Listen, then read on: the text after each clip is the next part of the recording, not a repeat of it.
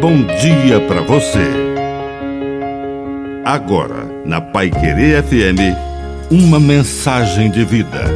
Na palavra do Padre Dirceu Reis. As pessoas. Quando tiramos o foco das pessoas, abrimos a porta para todo tipo de injustiça.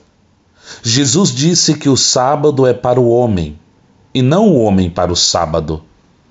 As regras, os estatutos, os regimentos, os regulamentos, as convenções são muito importantes, mas são apenas auxílios para a vida humana em sociedade.